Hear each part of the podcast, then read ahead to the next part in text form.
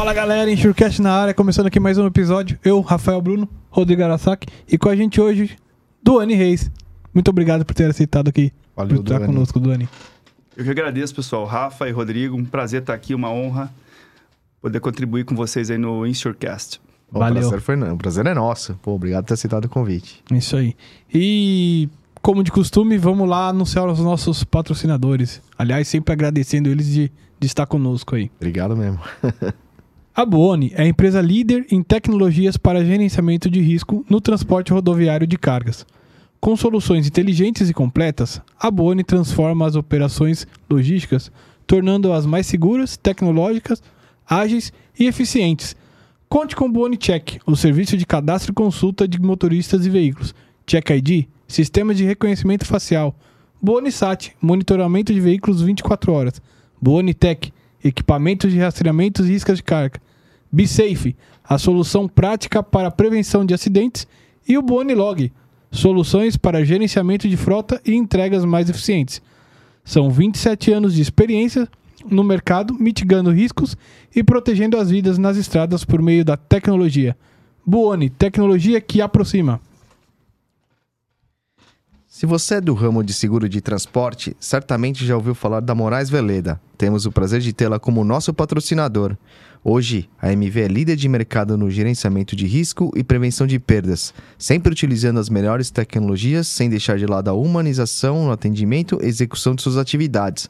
A Moraes Veleda possui uma software house pronta para desenvolver aplicativos personalizados para você ganhar tempo, reduzir custos e potencializar resultados. A Moraes Veleda vai muito além das soluções habituais, utilizando sua experiência de 23 anos para estar à frente das suas necessidades. Lá eles consideram que missão dada é missão cumprida. Obrigado, Veleda. Obrigado, Voone. Sigam o pessoal na rede aí. Valeu. Duane, pô, obrigado de novamente por ter aceitado o convite. Vamos abrir aqui o vídeo. Ah, oh, lembrando. Pô, Não deixamos de passar aqui é mais uma indicação É, uma, de é importante. Mais uma indicação de um livro aqui, o pessoal da Honrão Karate que está com a gente aí nos apoiando. É As polêmicas que permeiam o seguro de responsabilidade civil e a busca por uma solução. Aí, pessoal, responsabilidade é sempre um tema bastante importante aí.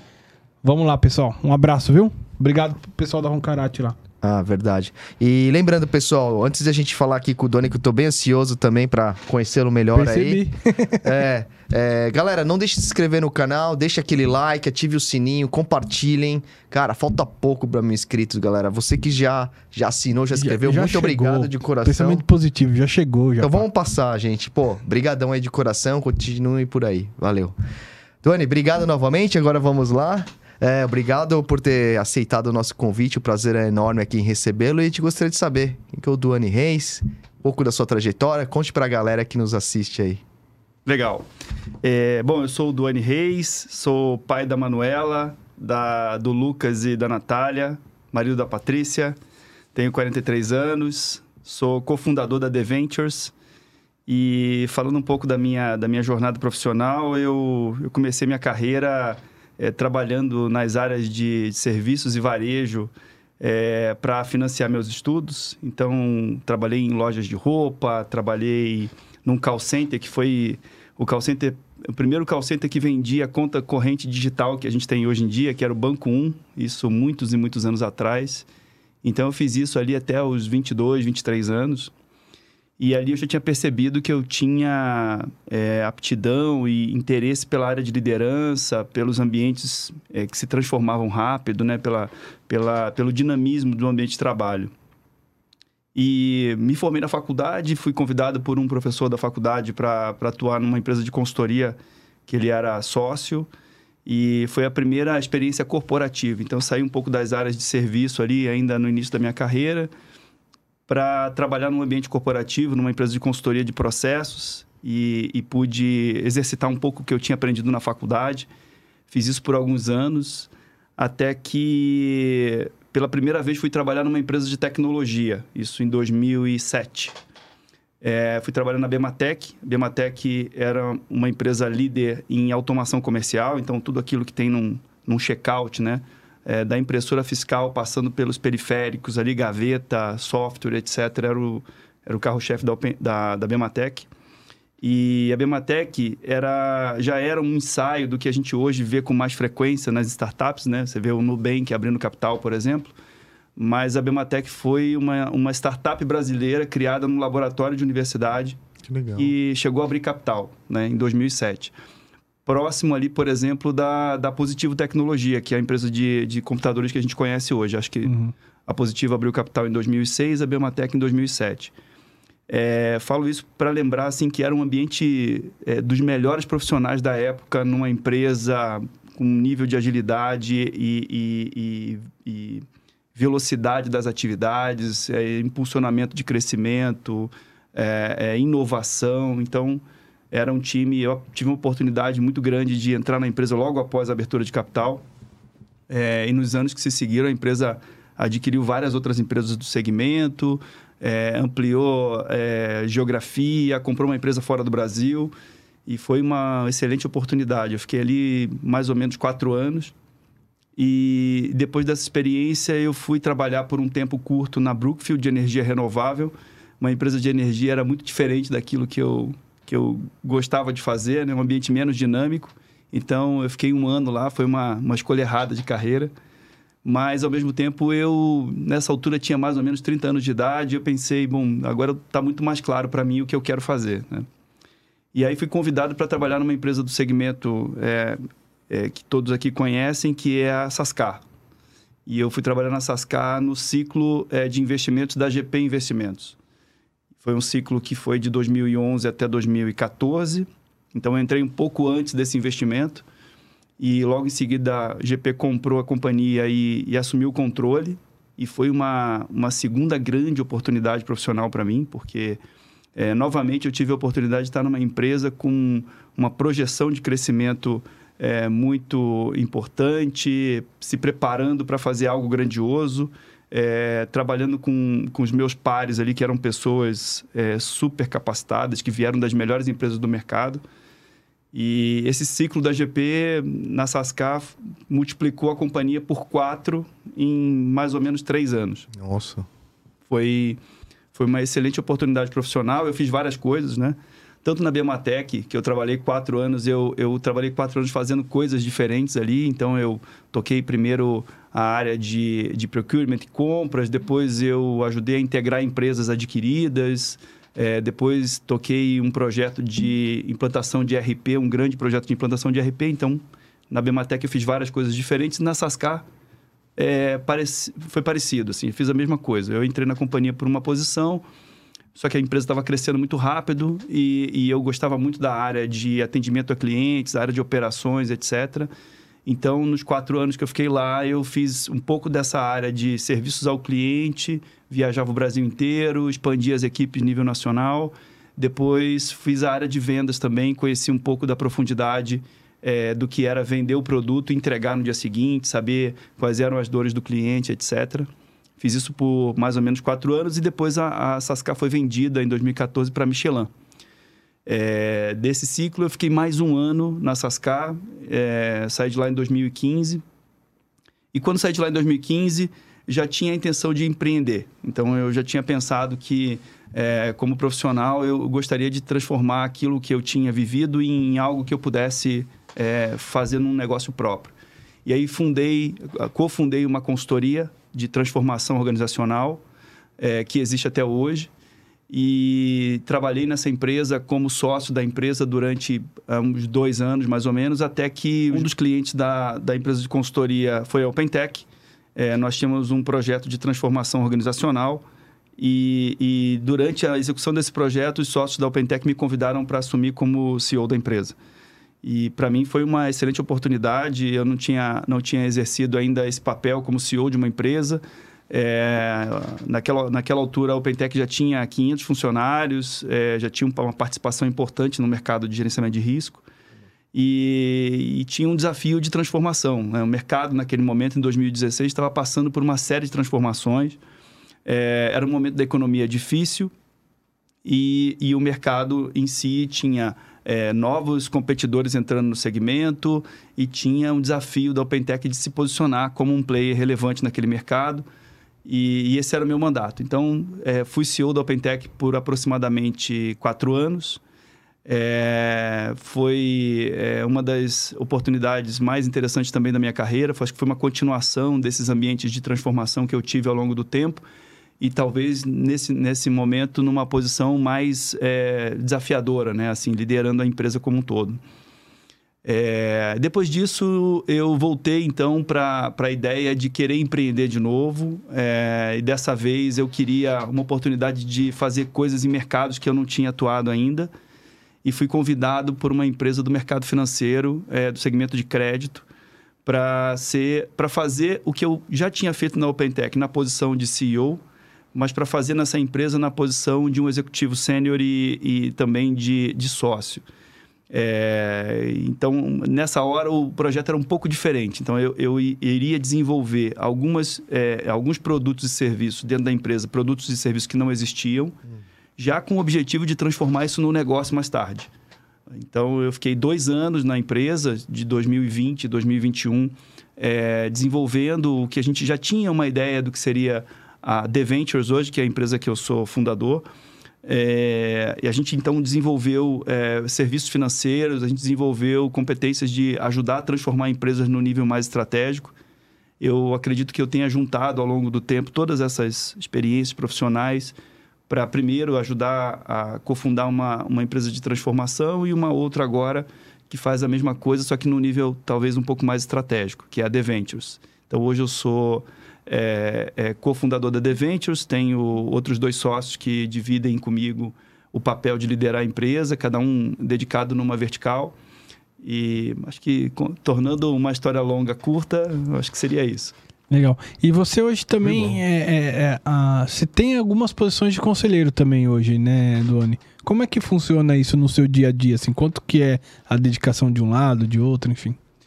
A dedicação ela, ela é intensa, é, mas ela é intensa na, na posição de contribuição daquela organização. Né? Uhum. Né? Então, é, eu ocupo duas posições de conselho hoje e, e, o meu papel é muito de ajudar aquela empresa a pensar o futuro é, dentro da, da realidade que ela, que, ela, que ela está, mas ajudar essa empresa a pensar o futuro e a estruturar o nível de liderança da empresa é, para os próximos passos acho que um conselheiro ele acaba carregando para a posição de conselho aquela, aquela história profissional dele, uhum. né?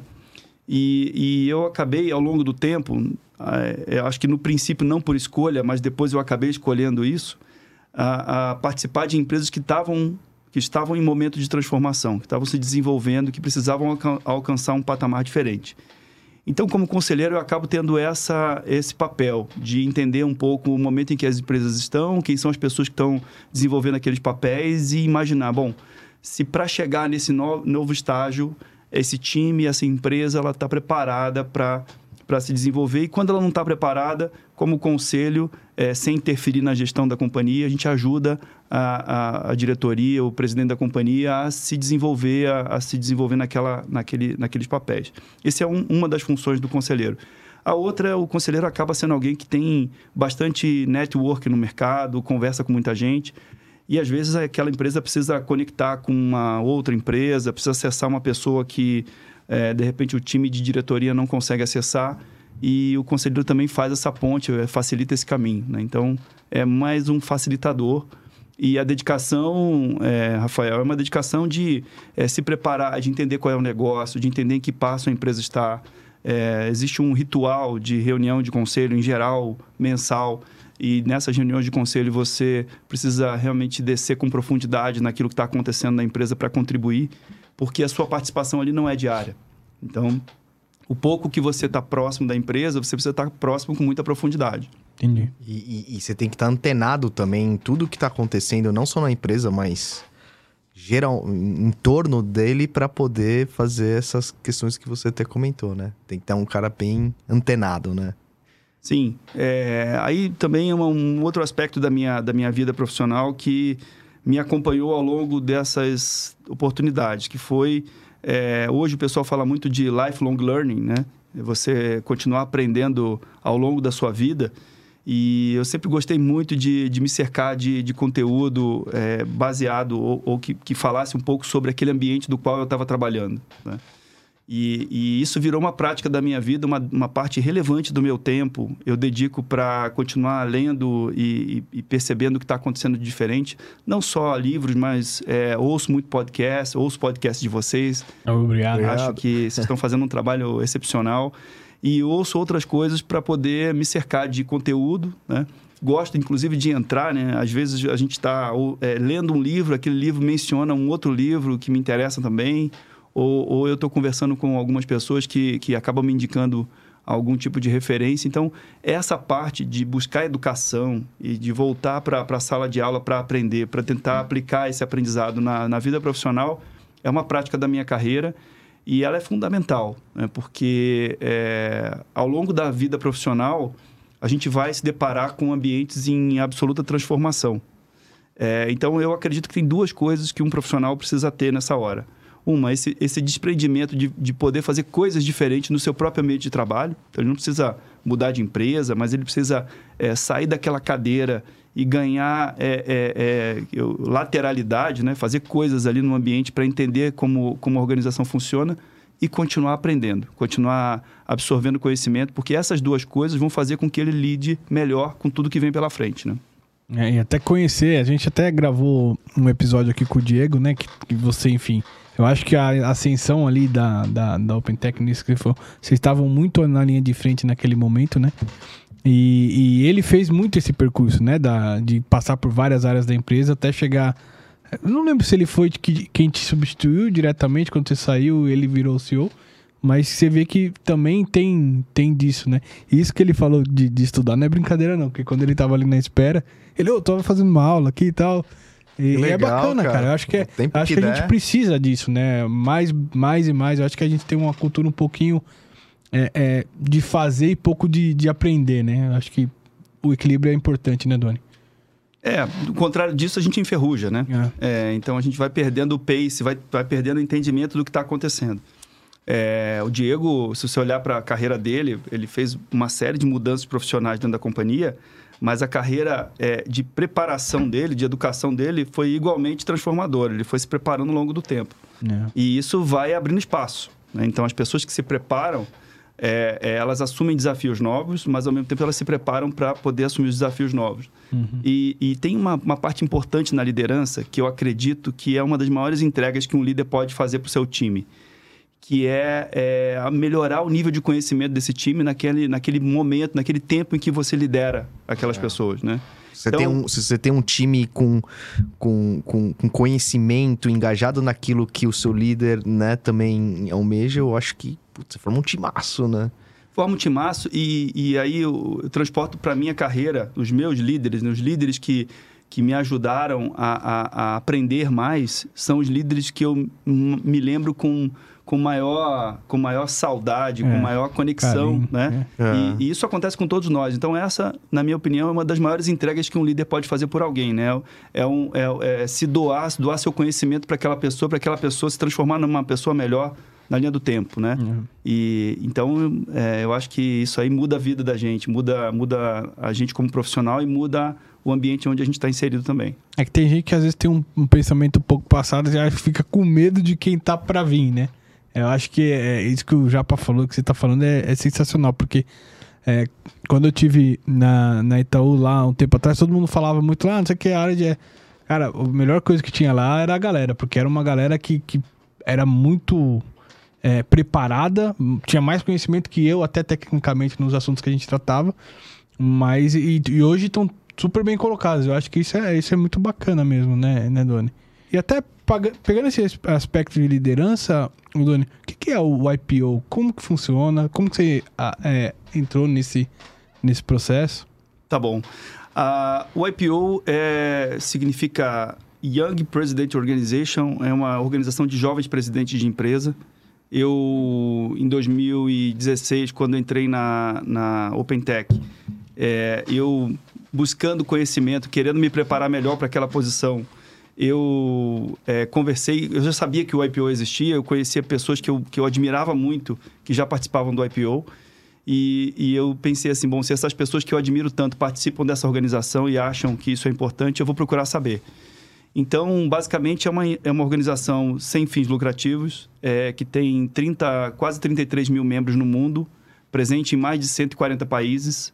No, no Brasil, existem, são mil membros é, dessa organização e, e, ela tem um tripé, né, que, é, que é familiar, pessoal e profissional. Então, a, a posição da alta liderança é uma posição, de certa forma, solitária. Você precisa, é, é, muitas vezes, preparar o próximo passo da empresa e você não tem muito com quem dividir em determinado momento. E aí você reúne, então, nessa organização que são presidentes de empresas, tem três tipos, né? São presidentes, fundadores e, e, e às vezes, herdeiros, né? Segunda geração de empresas e a gente usa o IPO para trocar experiências, é, cada um na sua, na sua realidade. Existe uma similaridade muito grande, né? O, o a alta liderança, o desafio de se preparar para voos maiores, de transformar a sua organização, de ser o líder que dá o tom da organização. Então, esse é um desafio. E lá você está no mesmo lugar com pessoas que fazem a mesma coisa, né? E, e, você se desafia também, porque quando você é o, é o principal líder de uma companhia, você está, de certa forma, é, dando direcionamento naquela empresa, mas não necessariamente você se alimenta daquelas referências ali para continuar crescendo. E no IPO você consegue fazer isso. Então, é, eu é, sou dedicado ao IPO. O IPO foi é, uma organização fundamental na minha vida, me ajudou a, a fazer é, diversas é, é, mudanças e, e ajud me ajudou a liderar melhor o meu time e, e os processos em que eu estava inserido. Hoje, a minha empresa, eu sou sócio de outros dois YPOers, são pessoas que eu conheci dentro dessa organização. Que legal, que legal. E me desenvolvi lá. E participo ativamente, assim, da, da diretoria. Então, como é uma organização sem fins lucrativos, é, o, o trabalho, né, a organização, o fato de de, de abrir os espaços para que as pessoas troquem experiências é liderado por diretorias. São várias diretorias, eu, sou, eu faço parte de uma diretoria, que é do meu capítulo de Curitiba. É, então, eu acabo sendo é, é uma das pessoas que ajuda a desenvolver o IPO. Uma delas, eu, eu sou o host de um podcast, que é o IPO Cast, que é, tem o objetivo de trazer a experiência dessas pessoas sensacionais que tem no IPO, esses líderes de empresa que têm histórias pessoais e profissionais, assim, com muita profundidade, muita intensidade. E a gente já deve ter entrevistado, sei lá, aproximadamente 40 pessoas e, e, e tem o objetivo de lançar uma nova entrevista como essa por semana e pelo menos até o final do ano de, desse ano de 2022 a gente vai fazer. Então, a gente vai finalizar o ano aí com com mais de 50 entrevistas. É, quem ainda não pôde ouvir, vai até lá, é, vai conseguir absorver muito conhecimento. É, vai anotar lá vários livros que a gente acaba, que as pessoas acabam indicando, várias histórias de profissionais, né? Eu, por exemplo, como host, fico... É, é, a gente fala muito no IPO que quanto mais você doa, mais você recebe, né? Então, você vai lá doa o seu tempo. Então, me preparar para entrevistar pessoas que eu admiro muito estar frente a frente com essas pessoas, ouvir essas histórias, assim, para mim, como profissional, é, um, é, muito enriquecedor, né? É, é, de uma alegria muito grande. Então, é uma oportunidade, assim, única na vida. Se você ouvir qualquer IPO, a gente sempre pergunta isso, né? Qual é o papel do IPO na sua vida?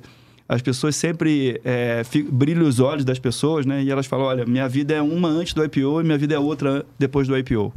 E, e é muito marcante, assim, né? É, essa semana eu entrevistei uma pessoa, que essa entrevista não está disponível ainda, que entrou no IPO em 1986. Nossa, é antigo essa organização. Sim, ela existe há 70 anos. Ah, no Brasil, ela deve ter uns 30 anos, né?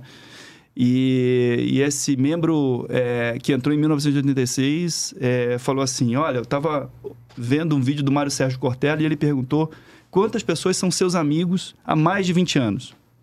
E aí você pensa assim, não existem muitas pessoas que são, são meus amigos há mais de 20 anos. Ele falou assim, no IPO eu tenho várias pessoas que são meus amigos há mais de 20 anos, há mais de 30 anos. Caraca. São pessoas que eu tenho um convívio profundo, que eu tenho uma identificação profunda, é, que as, a minha esposa conhece as esposas dessas pessoas, os nossos filhos convivem é, é, junto e, e, e a minha vida não seria da forma como ela foi, não fosse o IPO. Legal. Então você vê assim, a profundidade que são relações verdadeiras, são relações sem qualquer tipo de é, é, é, benefício ou qualquer tipo de interesse, elas são genuínas e isso torna o que a gente fala a magia do IPO, né? É, a gente sempre fala assim, isso aqui é only o IPO, não só acontece aqui. E então, assim, as pessoas tratam desse, dessa relação assim como a gente trata das nossas relações mais importantes, né? Onde, Como- desculpa, onde que tá? Em que canal que tá? É, qual rede que tá o IPO? Em todos os streams, né? Então, é, Spotify, Deezer, é, Amazon Music, Apple Podcast, Amazon Podcast, YouTube também. Chama é, o IPOcast, YPOcast, né? Y de, de Young. É, e está disponível. É um podcast aberto, assim como o de vocês. E, e estão convidados lá para... Ah, com certeza. Pô, pra vou ouvir. escutar sim. Pô, É. não, deixe, não deixe de escutar lá o pessoal da, do podcast lá do Duane, o IPO. Show de bola. Boa. E como é que funciona o Duane? São encontros regulares, mensais, enfim? Como é que, que é o dia a dia? Existe é, numa classificação, então, esses mil membros do Brasil, eles estão divididos em capítulos e, e esses capítulos são divididos em fórum. Então, vou falar do meu capítulo, Tá por bom. exemplo. O capítulo Curitiba, ele pega, ele chama-se Curitiba, mas ele pega Paraná e Santa Catarina, por enquanto, e ele tem é, oito fóruns. Cada fórum tem aproximadamente de 8 a 10 pessoas. E, e essas 10 pessoas, que são pessoas que estão em mercados que não, não tangenciam o seu mercado, ou seja, não há nenhum conflito de interesse, não há duas construtoras no mesmo fórum, não há Ah, entendi. coisas desse tipo. É, eu vou perguntar até isso, como que... É, existe um, uma diretoria que cuida só dessa questão, né? De, de quem vai para qual fórum. E esse, esse grupo se reúne, então, uma vez por mês, é, numa metodologia que o próprio IPO é, é, é, nos ensina. E essa reunião dura aproximadamente quatro horas. E, e nessa reunião você tem um, um- um ritual de troca das informações. Você atualiza a sua vida dos últimos 30 dias, você é, apresenta determinados temas, tem uma forma de apresentar esses temas e uma forma das pessoas contribuírem com você. E esse ritual, vamos chamar assim, dura aproximadamente quatro horas. É, depois você tem é, as atividades do capítulo. Então, por exemplo, no mês de agosto, agora, é, a gente tá, eu estou desenvolvendo, ajudando a desenvolver um- um- um- uma, uma- alguns, algumas atividades para nos ajudar nas decisões sobre política sem falar de partido. Então, por exemplo, a gente chamou é, uma palestrante para falar de pesquisas, são, é uma pessoa é, é, procurada por vários partidos diferentes para ajudá-los na, na, na sua estratégia de, de, de eleição. Então, essa pessoa fez uma palestra para os YPOers é, recentemente. A gente também chamou dois banqueiros, um banqueiro nacional, para olhar o mercado, independentemente de qual lado ou de qual partido ganha a eleição, e um banqueiro internacional para nos ajudar a, a ter uma leitura do cenário internacional. Legal. Então, no mês, a gente vai ter, no final do mês de agosto, a gente vai ter passado por esses três eventos. E, com certeza, quem tem sua empresa, tem muitos funcionários, tem que tomar decisões acerca de, de crescimento da sua empresa, pode ter uma leitura um pouco mais detalhada, um- uma percepção um pouco melhor, apurada, para tomar suas decisões. Então, esse é um exemplo do que eu faço no capítulo. Legal. E além disso, existem os- o- as atividades nacionais. Então, é, por exemplo, você vai chamar lá o, o presidente do Google, como a gente já chamou, para fazer uma palestra. E essa palestra foi aberta para os IPOs do Brasil inteiro, por exemplo. E tem ainda os eventos internacionais. Então, você tem lá na grade de eventos internacionais vínculo com universidades mundiais, referência, vínculo com a, com a Harvard, Harvard Business School, é, link com, se eu não estou enganado, com ah, o INSEAD também. É, aqui no Brasil com a Fundação Dom Cabral, com a Fundação Getúlio Vargas. Então, vira e mexe, você tem algumas atividades promovidas por, por essas universidades e você pode se matricular e se preparar para participar desses eventos. Então, eventos locais, eventos nacionais e eventos internacionais. E, e quem que pode participar de- de- disso, Duane? Existe uma. São presidentes de empresa, é, tem um, um- um limite de tamanho de empresa para você aplicar, né? Você passa por uma avaliação dos outros membros e depois dessa avaliação dos outros membros você pode ser admitido ou não. Ah, que legal, então, que legal. É, é assim que funciona. Mas, em geral, é, esse é o processo, né? Então, é, tem um corte de tamanho de empresa, número de funcionários e faturamento, e aí você passa por essa avaliação. Legal. E aí é só se inscrever lá e esperar o contato e tal. duas maneiras. Ou você é indicado por um outro membro, é, ou você vai lá no site do IPO e aplica, é, Uhum. responde as perguntas que tem lá e alguém vai entrar em contato com você e vai seguir o processo. Legal. Boa. Show de bola. Ô, ô Doni, agora que eu queria aproveitar um pouquinho também do seu histórico aí, da sua experiência de carreira. É, você é um cara que é, até, enfim, é um podcast que até é voltado para o mercado de segurador. Você é um cara que teve muita experiência, desde o lado de tecnologia, quanto do lado de, de gerenciamento de risco. A gente até falava um pouco antes aqui, pô, o mercado de as gerenciadoras estão muito próximo o tempo todo das seguradoras. Nem tanto as tecnologias. Hoje mais, mas existe ainda um afastamento. Por que, que você acha que isso acontece, o, o, o Duane? E isso seria importante na, na sua visão? Sabe que eu, eu tive no passado um olhar mais crítico para isso e hoje eu, eu compreendo mais do que, do que é, eu compreendia no passado. Eu tive a oportunidade de olhar esse mesmo segmento na América Central e na América Latina. E eu percebi que o Brasil é muito mais maduro do que os países é, é, da América Central e América Latina é, no que a gente chama no Brasil de gerenciamento de risco e gerenciamento logístico. Então, tanto de tecnologias embarcadas quanto de é, é, monitoramento e serviços atrelados a esse processo. E isso por quê? Porque a gente é, é, é, o sexto maior país do mundo em roubo de carga. Então, assim como Israel é uma referência em segurança, é, o Brasil acabou sendo uma referência nesse segmento por uma necessidade. Então, é, o ecossistema todo acaba tendo é, players que têm mais e menos proximidade com a realidade na ponta. Uhum. Então, a maneira como no, o mercado amadureceu no Brasil fez com que as empresas de tecnologia, é, vou fazer uma comparação aqui, se parecessem com uma empresa de telefonia celular. O que eu, que eu quero dizer com isso? É, se o, celular, seu celular parar agora, é, ninguém da operadora vai ligar para você para tentar consertar o seu celular. Essas pessoas simplesmente provêm o serviço né, de monitoramento daquela tecnologia e a disponibilidade para que outras camadas de serviço utilizem essa tecnologia para prestar o serviço. Perfeito. Então, é, é, natural que uma gerenciadora, eu acredito que hoje em dia é, é mais fácil para eu entender que uma empresa de gerenciamento de risco esteja mais próxima da realidade dos problemas de um cliente do que uma empresa de tecnologia. Porque na camada da prestação de serviço ela está mais próxima. Então, eu, eu, eu penso que isso hoje não é um grande problema. Agora, como todo desafio, assim como as seguradoras acabam também tendo que fazer esse papel de estar mais próximo do cliente, todo mundo que presta serviços precisa é, fazer esse, esse, exame de consciência do, quando, do quão próximo está do seu cliente, é, precisa aprimorar mas eu acredito que ao longo do tempo, uma gerenciadora de risco sempre vai estar mais próxima do cliente do que uma empresa de tecnologia. É, é sempre a primeira ligação, né? Quando tem um sinistro, liga para a gerenciadora lá para entender e tal.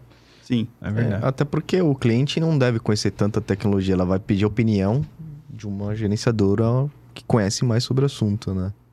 É complexo, né? Ah. É, é complexo. É, tem, tem outras coisas na, na sociedade, na, na forma da gente consumir serviços que por exemplo, a gente não faz o mesmo questionamento. É, quando você vai numa locadora alocar um carro, é, você não entra no questionamento sobre a maneira como aquela tecnologia, aquele carro é, foi desenvolvida. Né? E nem a, a locadora pergunta para você se você sabe ou não dirigir. Existe um sistema em torno daquela condição para você chegar até lá, preencher um cadastro, pegar a chave e pegar o carro e seguir. Simplesmente. E isso acontece por quê? Porque um ecossistema está criado. Então, olhando, transportando isso para o nosso ecossistema de monitoramento logístico, seguro de carga, risco e etc., é, ao longo do tempo ele foi se tornando maduro ao ponto de cada um ser especializado numa etapa do processo. E, e Doni, é, a gente, em outros episódios aqui, especialmente até o episódio com, com o André Velida, a gente falou muito dessa evolução da tecnologia, onde é, hoje a gente tem muita coisa disponível, Porém, no nosso mundo ali do rastreador, a gente ainda encontra muito equipamento com 2G.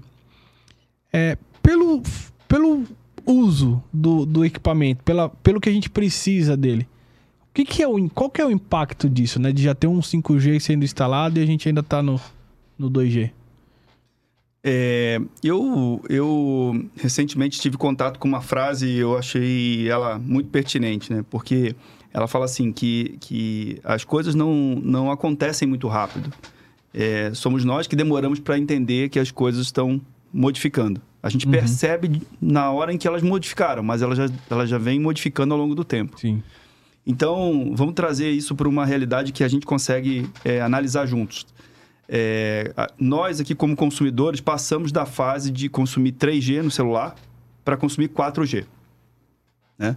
E a gente sabe que é, a tecnologia 4G ela era bem mais veloz que a tecnologia 3G, por exemplo. É, e olhando para esse aspecto, a, a, tecnologia 5G vai ter um impacto transformacional é, 50 vezes maior do que foi a tecnologia 3G para 4G. Então, esse é um, é um dado. Isso vai acontecer.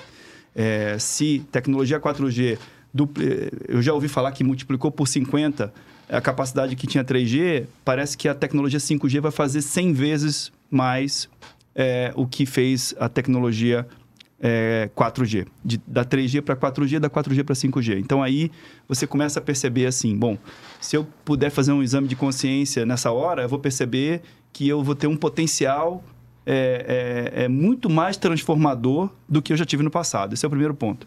Segundo, a gente também passou por um processo de modificação é, do parque de hardware. Então, o seu celular 3G, ele não, ele não poderia ser utilizado em muitos casos para a tecnologia 4G, era necessário trocar. Então, isso vai, vai passar por isso também no mercado. Para o mercado de gerenciamento de risco, esse processo é muito mais complexo. Por quê? Porque custa dinheiro você até a tecnologia, substituir essa tecnologia por uma outra. Quem vai financiar essa substituição? Né? E, e tem custo também para fazer, para comprar o hardware e para substituir o hardware. Então, em geral, às vezes em que, por exemplo, na Sascar nós precisamos fazer substituição de hardware, por exemplo, para trocar o chip da, tecnologia, da, da, da, da, operadora de telefonia, a gente precisou fazer isso com, a, com o tempo. Então, à medida que aqueles equipamentos voltavam para manutenção ou, ou, porque o contrato tinha sido encerrado, a gente aproveitava para substituir. Custa muito dinheiro você ir até o campo e fazer essa substituição Sim. em massa né, da tecnologia. Então, provavelmente, à medida que entrar o 5G é, e que as tecnologias forem evoluindo, essa substituição também ela vai ser gradual. É, falando de impacto, é, a gente pode pensar que se a gente vai ter um, uma, uma tecnologia que é muito mais potente do que essa que a gente tem hoje, é, a gente pode esperar, por exemplo, no nosso mercado, algumas coisas interessantes. Por exemplo, vocês veem que as grandes transportadoras, os, as referências de mercado, por exemplo, a Raizen, acaba utilizando imagem para fazer monitoramento ativo das viagens. É, com uma tecnologia onde a velocidade da internet é muito maior, não é só a velocidade que é maior no 5G. A conectividade também é mais rápida. Você vai utilizar imagens com muito mais intensidade. Você vai poder, por exemplo, é, é, utilizar, além das imagens, a interpretação dessas imagens através de software inteligente que ajuda a tomar decisão baseada nisso. Então, essas decisões que a gente toma hoje no gerenciamento de risco, é baseada em localização de veículo, talvez essas, essas decisões passem a ser também utilizadas com as imagens geradas e a interpretação dessas imagens. Legal. Algo que já acontece hoje no que a gente chama de high-end, nas grandes frotas que, que cuidam é, é, de, de é, produtos de alto valor ou que tenha possível impacto ambiental. Né? Outra coisa que vai acontecer são as cidades inteligentes, as smart cities. É, os governos vão ter melhor gestão sobre as suas cidades né? do ponto de vista de segurança, por exemplo. É, e também os cidadãos vão, vão, vão ter um impacto positivo dessas cidades inteligentes. Consequentemente, a segurança também vai ter um impacto positivo, porque a segurança que a gente tem hoje no nosso, na nossa cadeia de, de valor, de serviços, é uma segurança muito baseada na, na, na, na presença física, né? de quem está vendo ali é, é, de perto. É, a gente vai passar a ter isso sendo utilizado através de imagem. Imagem é, tem, tem gravação, gravação tem tomada de decisão depois. Então, tudo aquilo que você consegue é, capturar a imagem, você consegue é, criar um ambiente mais seguro. Então, a gente vai também ter um impacto de segurança. É, e, de novo, eu não estou falando nenhuma novidade aqui. Essas coisas já existem na nossa vida. Talvez a, o 5G vá, venha a impulsionar isso. E, e um ponto também é, é, que eu acredito muito é a desintermediação do trabalho manual. Porque se a gente olhar o processo logístico, vamos pensar no processo de é, averbação de uma carga ou até de decisão de vocês, seguradores, na, na hora de, de, de criar uma pólice de seguro. Essa decisão é muito baseada em análises numéricas. Ao longo do tempo, você começa a fazer isso. Com a possibilidade de, de uma tecnologia que tenha é, real-time, a possibilidade de gravar as coisas que estão em, em sua volta, vocês podem tomar decisões melhores da, na apólice, podem tomar decisões melhores na averbação, podem tomar decisões melhores no sinistro. Né? Então, quanta gente se movimenta quando acontece um sinistro? Pois é. Muita gente. Então, imagina que no ambiente onde isso vai acontecer, isso tudo pode estar sendo gravado, interpretado e essa informação pode, pode estar disponível para os, para os entes que estão envolvidos naquele sinistro ali, para tomada de decisão, sem que muita gente precise até lá para tomar é, alguma medida. É. Então, a desintermediação, é, é, ou seja, a saída do trabalho humano, ou a diminuição do trabalho humano, e o aumento da interpretação das imagens e dos vídeos, na minha, na minha visão, vai, vai ser muito maior na linha do tempo. Mas tudo isso já existe e eu acredito que isso vai ser impulsionado. Uma tecnologia, por exemplo, que é, a gente viu acontecer, mas ela não emplacou, talvez emplaque agora, né? Aqueles óculos do Google, onde o cara colocava o óculos e aí tinha ali é, as, as, imagens daquilo que ele estava vendo, etc. Uhum. É, aquela tecnologia não emplacou. Pode ser que ela tenha sido criada num momento onde a, a infraestrutura não era, não era adequada para isso. Pode ser que isso aconteça agora. Uhum. Né? Pode ser que a gente entre num, num armazém logístico e veja um profissional trabalhando com óculos daquele, é, tendo todos os dados daquilo que ele está é, é, trabalhando e, e, movimentando de carga, contando esteiras de estoque, etc. Né? É, porque a transferência de dados vai ser muito mais rápida e de maior né, qualidade. Você falou, questão da imagem para interpretação. Em vez de você carregar um, um, fazer um download, talvez, de uma figura de 20 megas em alguns minutos, de repente uma de 100 megas com puta qualidade de imagem 4K, 6K em alguns segundos, né? Sem dúvida, sem dúvida. Você pega, por exemplo, é, uma tecnologia que, que um fabricante nacional é, já tem, que é de, de uma torre de fadiga. Né? Tem uma câmera que está olhando para o motorista e já interpretando é, é, o que o motorista é, é, o que está acontecendo durante aquela viagem e ajudando uma central a tomar certas decisões para evitar, por exemplo, um acidente. É, essa tecnologia já está disponível. Mas é, ela ainda não está difundida em todo o mercado. Ela está sendo utilizada por poucas empresas. E à medida que você cria o ambiente necessário para isso, você vai possibilitando que essa tecnologia vá baixando de custo e ela vá sendo acessível para outras empresas. Então, eu acredito que no nosso mercado, na, no que influencia o impacto numa pólice de seguro, por exemplo, basicamente roubo e, e sinistralidade, né? acidentes, etc., isso vai, vai ajudar muito. E aí vai baixar, quem sabe, o custo das apólices e vai tornar acessível para empresas que hoje, por exemplo, acabam tomando decisão de não ter um seguro É. porque custa caro demais. É, até interpretações de, de outros ramos, por exemplo, frota, se a gente pensar. É, quantos sinistros hoje fica aquela discussão? É a responsabilidade de quem o sinistro? Com a câmera, você vai ter ali o que de fato aconteceu e tomar a decisão para aquele caso, né? Agora, você vê que a, o custo de comunicação do, do disso é, tende a ser melhor até nesse sentido, Duane?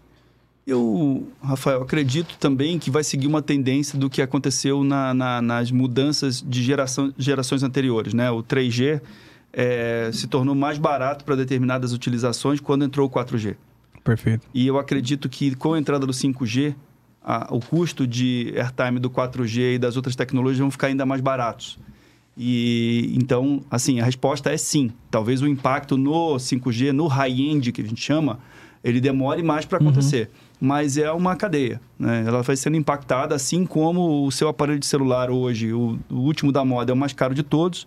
À medida que ele lança um novo, aquele que você tem já, já passa a custar menos e isso faz com que a, com que a indústria se movimente também.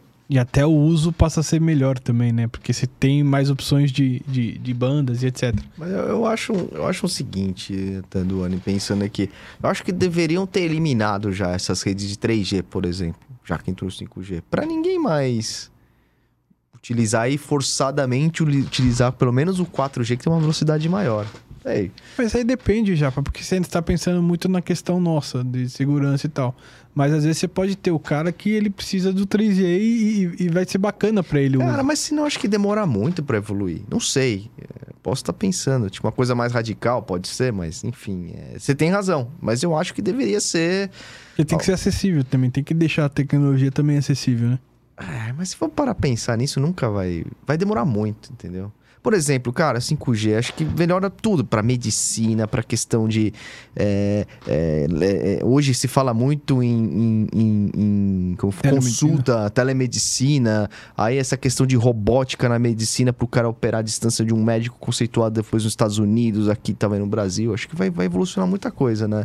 É isso que eu quero ver. Eu quero ver essa. Eu posso ser apressada, mas é uma coisa que eu gostaria muito de ver acontecendo, entendeu? É, é um ponto de vista. Eu, eu entendo o seu pensamento e, e, a, e a nossa ansiedade, né, de ver tudo isso acontecer logo.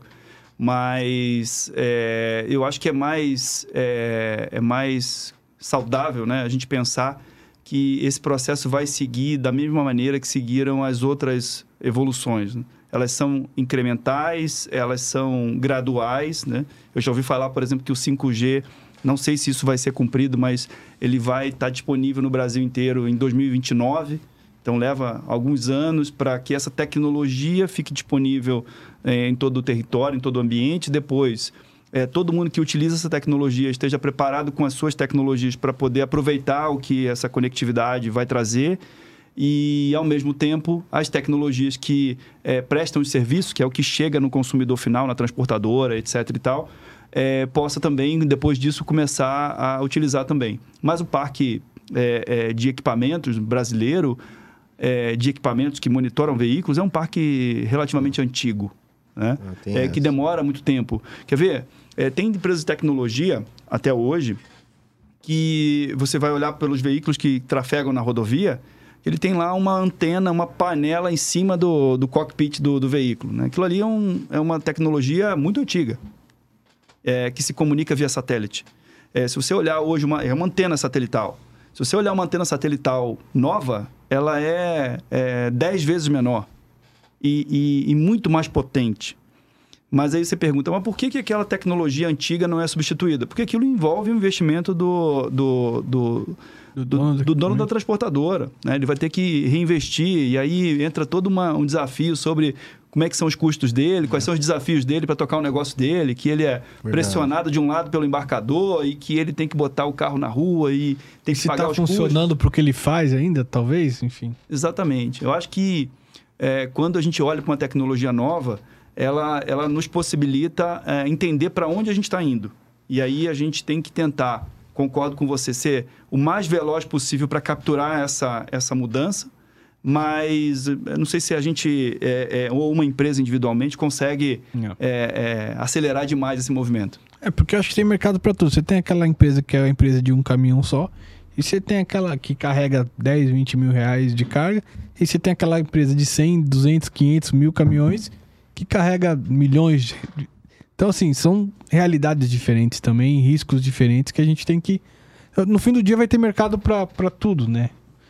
É... Eu, eu, eu, acho que sim, mas por exemplo, imagina, você tem lá um equipamento de tecnologia com 3G, sei lá, 2G, 4G, e o motorista tem um celular com 5G, cara, tipo. O cara. Entendeu? Não faz muito sentido. Às vezes, se o cara for sequestrado, você consegue achar primeiro o cara por causa do celular dele, porque por causa do, da tecnologia que o cara se tem no caminhão. Né? se usar bem. Não, um exemplo. É uma utopia, assim, Sim. pensando numa coisa diferente. Bom, enfim, é uma discussão interessante. Num bar a gente começa a falar sobre isso. É isso aí. e, e Duane, e o que, que você enxerga agora, assim, de, de futuro? A gente falou bastante dessa questão de, de câmeras e tal, mas você vê alguma outra coisa, assim, até focada nessa parte de, de, de roubo e tal, que, que isso vá auxiliar também? É, eu acredito, Rafael, que vai auxiliar bastante. Né? À medida que você tem é, os ambientes com mais conectividade e, e com uma cobertura maior, é, eu acredito que é, você torna o, o, ambiente mais seguro. Uhum. E, e, ou, pelo menos, você cria novas restrições para quem tenta é, uhum. roubar é, de ser bem sucedido. Você uhum. vai criando restrições, que é o que a gente, ao longo do tempo, foi tentando desenvolver com as tecnologias. Se você olhar tanto as tecnologias de software quanto de hardware, ao longo do tempo, elas foram sendo aprimoradas exatamente para ir. É, a gente falava muito, na, tanto na Sascar quanto na OpenTech, na época da OpenTech, de ser um gato e rato. Né? Então, é. assim, o tempo inteiro você está criando alguma coisa nova e ao tempo inteiro é, o, o cara que rouba é, vai tentar criar uma tecnologia ainda mais moderna ou uma situação ainda mais é, inovadora para ele continuar roubando e, e, esse é um processo que não, não acaba. Então, eu acredito, sim, que mais tecnologia, assim como as tecnologias anteriores, eu gosto muito de olhar é, as, as transportadoras brasileiras, que são high-end, né, que tem a melhor, a melhor tecnologia para fazer o que fazem. É. Porque provavelmente aquela tecnologia que está lá é o que vai ser difundido nas outras, é, nas outras empresas. Então, pega assim a empresa que é mais bem preparada tecnologicamente, que tem maior incidência de roubo ou perigo de roubo, vai lá olhar o que esse cara está fazendo. Provavelmente você vai ter ideias de processo, de serviços, de tecnologia, de software e hardware que você vai poder multiplicar para os outros lados. Né? É. Porque até pouco tempo atrás a gente ouvia falar muito do, do, do IoT e tal. E até eles falavam assim: ah, pô, uh, determinada situação, se o veículo está sendo roubado aqui, o outro, uh, numa área que não tem comunicação celular, que é, no Brasil tem muito ainda, um outro veículo estiver passando, consegue pegar aquele e passar e tal. Mas é, eu não sei se isso está funcionando de verdade, entendeu, o, o Duane? Porque muito se, se, Eu acho que a, a tecnologia te permite muita coisa. Mas até, até que ponto se vende muito e, e, e, e não se aplica na prática, entendeu o que eu tô querendo dizer, Odoni? Não se entrega, né, o que se vendeu. Entendi. É, nesse exemplo que você deu, em particular, ele é uma rede, era é, a antiga rede mesh, é, ou outras tecnologias que, uhum. que utilizam o próprio rastreador instalado para que ele se comunique com um outro rastreador que passe ao lado dele. Mas é, a, a, o sucesso de uma tecnologia como essa depende é, da, da utilização em escala. Então, por exemplo, vamos pensar no Uber. O Uber já existia há muitos anos antes de, de emplacar no Brasil, vamos chamar assim. Quando o Uber emplacou no Brasil? Na Copa de 2014.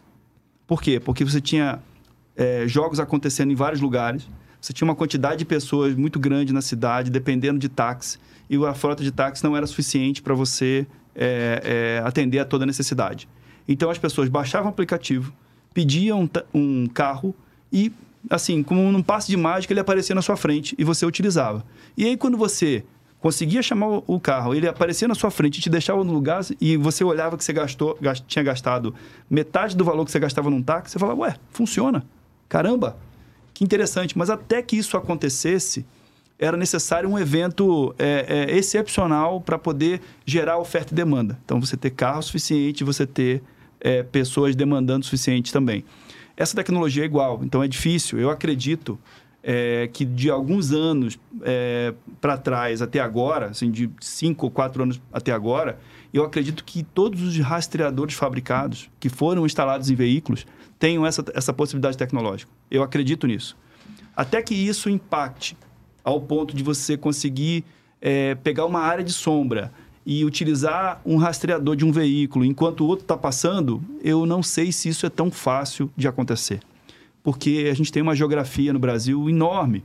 É, é, e essa geografia, para ter cobertura, para ter o que a gente chama da área coberta e iluminada, talvez leve alguns anos, mas eu acredito que essa tecnologia que se comunica entre um rastreador e o outro já existe e já está sendo é, utilizada há muito tempo. Quando a gente vai capturar o valor dela, é difícil de prever. É, depende da, da massificação disso, né? Exatamente. E essa questão de satélites, tipo, de baixa órbita, tipo Starlink do Elon Musk lá, será que não seria uma alternativa a isso?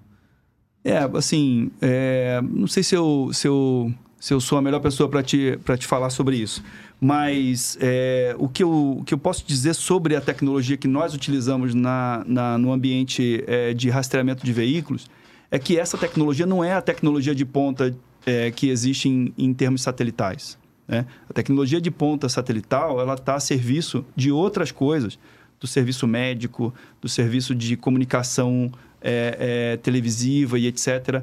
E uma outra banda, uma outra camada de tecnologia é consumida por esse ambiente, que é um ambiente que paga proporcionalmente muito menos para a existência desse, desse, tipo de tecnologia em relação a outros. Hum. Né? Então, quando você fala que a gente utiliza é, tecnologia muito antiga num satélite de baixa órbita, se é o que a gente é, costuma dizer, é, na verdade, essa tecnologia já é o, entre aspas, o 2G do, do, do satelital. Né? Então, esse mercado ele acaba consumindo esse tipo de, de, de, de comunicação. Né? Então, eu não sei dizer, acho, acredito que não. Acredito que o que o Elon Musk está criando lá vai, vai, vai ser utilizado em outros tipos de aplicação antes de ser aplicado no nosso mercado. Entendi. entendi. Mas seria legal, né? Seria excelente. Seria excelente. É, opções, né? Precisa, né?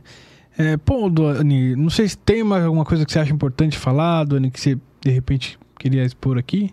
Eu, eu acho que não, Rafa. Assim, tô, tô muito feliz aqui de, de, de, de ter sido convidado por vocês para falar um pouquinho aqui. É, participei, assim, talvez ao longo do tempo de, de ângulos diferentes do mercado de, de rastreamento. Então, é, poder estar tá, tá perto de um fabricante de equipamento, também poder estar tá perto de uma empresa que presta serviços utilizando equipamento. E depois ter sido gerenciador de risco, é, me ajudou a entender um pouco mais a, essa camada e, e acreditar que a gente está indo para um, um, um ambiente onde, de fato, a gente consegue evoluir na linha do tempo, a gente consegue é, entregar mais serviços. É um processo. Né? Acho, é. que, acho que a grande beleza de um, de um podcast como esse é exatamente trazer os diferentes conhecimentos para as pessoas é, é, absorverem e elas tirarem as próprias conclusões, né? Isso. aplicarem isso no seu dia a dia. Então eu espero ter contribuído com, com essa parte aqui Não, dessa, minha, dessa minha vivência aí. Não, Não foi demais. Puta experiência que o Duane tem aí, é, inclusive essas questões de que ele passou, de liderança, como ele chegou, também foi, foi, foi bem é, e até, eu acho que até, acho que uma mensagem que eu, que eu levo, assim, de, de, de hoje também é a questão, assim, de como a tecnologia nos auxilia para a vida, né? De, você falou muito da questão da câmera e tal, do, da prevenção de acidente. Quantas vidas a gente não pode salvar com o uso da tecnologia correta e da forma correta, né, né Duane? Pô, bacana, cara. Obrigado aí. Eu que agradeço. Obrigado, Rodrigo e Rafael. Valeu. Valeu. obrigado. E pessoal, lembrando, o ah, Insurecast é um projeto pessoal meu e do Rodrigo. É, tudo que falamos aqui nada tem a ver com as empresas que a gente trabalha ou que eventualmente já tenhamos trabalhado. Perfeito? É isso aí, fechado, galera. De novo, não deixe de se inscrever no canal, dar aquele joinha, uh, compartilhar. É isso aí, galera. Um grande abraço aí, um beijo no coração, valeu. Valeu, até a próxima.